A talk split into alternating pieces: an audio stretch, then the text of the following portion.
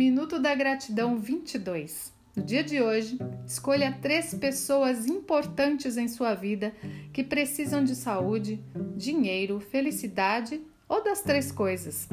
Você pode ajudá-las imaginando uma situação ruim sendo revertida e agradecendo por ela. Exemplo: eu sou grato pela saúde, dinheiro e felicidade que essa pessoa recebeu. Visualize-se recebendo notícias dessa pessoa, de que essa pessoa se livrou deste, deste problema. Agradecer pelos outros é um ato de bondade. Fazer gratidões por coisas que as pessoas precisam é um ato de bondade e vai fazer muitíssimo bem a você no dia de hoje.